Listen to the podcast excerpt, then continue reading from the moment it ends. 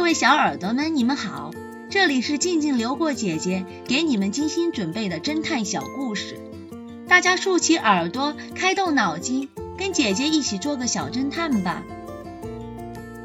小侦探系列八十六，咖啡案。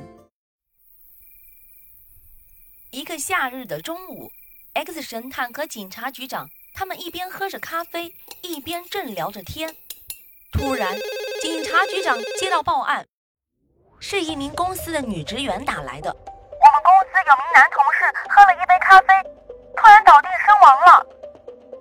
X 神探和警察局长赶紧开车赶往案发现场。到了案发现场，警察局长随即对一名女同事询问道：“能说下刚才事情发生的经过吗？”女同事说道。中午，我的同事贝克拿着杯子起身去倒了一杯白开水。当他回到座位上时，我就问他：“你怎么喝起白开水来了？还是让我给你倒一杯咖啡吧？”他说：“哦，不用了，我只是想吃片感冒药。不过吃药归吃药，还是麻烦你再来杯咖啡吧。”说完，他从上衣口袋里掏出了药包。坐在贝克旁边的布朗也抬起头来说道：“要是泡咖啡的话，给我也来一杯吧，谢谢。”布朗喜欢喝咖啡，在公司内是出了名的。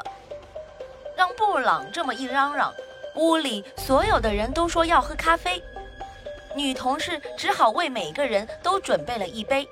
另一位女同事也过去帮忙。布朗从女同事伸过来的托盘中取了两杯，其中一杯递给了邻桌的贝克，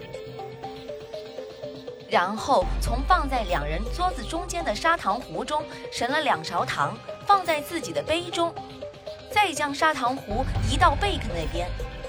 布朗端起杯子，只喝了一口，就突然咳嗽起来，咖啡溅到桌前的稿纸上。贝克见状，马上将自己喝药剩下的半杯水递给了布朗。布朗接过去一饮而尽，但痛苦越发加剧，杯子也从手中脱落，掉在地上，摔碎了。喂，怎么了？贝克快速地奔过来，抱起就要倒下的布朗，但布朗已经断气了。警察局长对 X 神探说道：“贝克这个人反应很机灵。”他立即让所有人的杯子，包括布朗在内的都保管起来，所以现场也保护得很好。他也马上命人去鉴定杯子，经鉴定，只有布朗的杯子被下毒，其他人的杯子及砂糖壶上都没有化验出有毒。当然，两名女同事一度被怀疑，但倒咖啡和送咖啡都是两人一起做的。而且一个个相同的杯子又难以分辨，所以除非两个人是同谋，否则很难将有毒的一杯正好送给布朗。两个女同事既无杀害布朗的动机，也无同谋之嫌。X 神探突然问道：“邻座的贝克有没有杀人动机呢？”警察局长说道：“有，听说此人与布朗玩纸牌，欠了他很多钱。”两个人虽然是邻座，桌与桌之间乱七八糟的堆放了许多东西，但贝克要想不被发现往布朗的杯子里放毒是不可能的。X 神探又说道：“布朗临死前将咖啡溅到了稿纸上，稿纸保管起来了吗？还有，现在马上就去化验一下稿纸。另外，布朗杯子里剩下的掺毒的咖啡，我想也要一并化验。”小时后，鉴定结果出来了。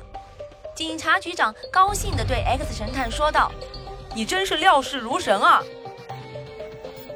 小侦探们，你们知道贝克是怎么下毒毒死布朗的吗？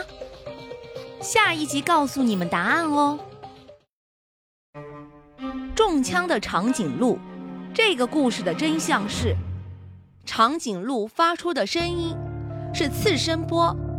人是听不见的，他们不会发出嘶吼声。报案人在撒谎。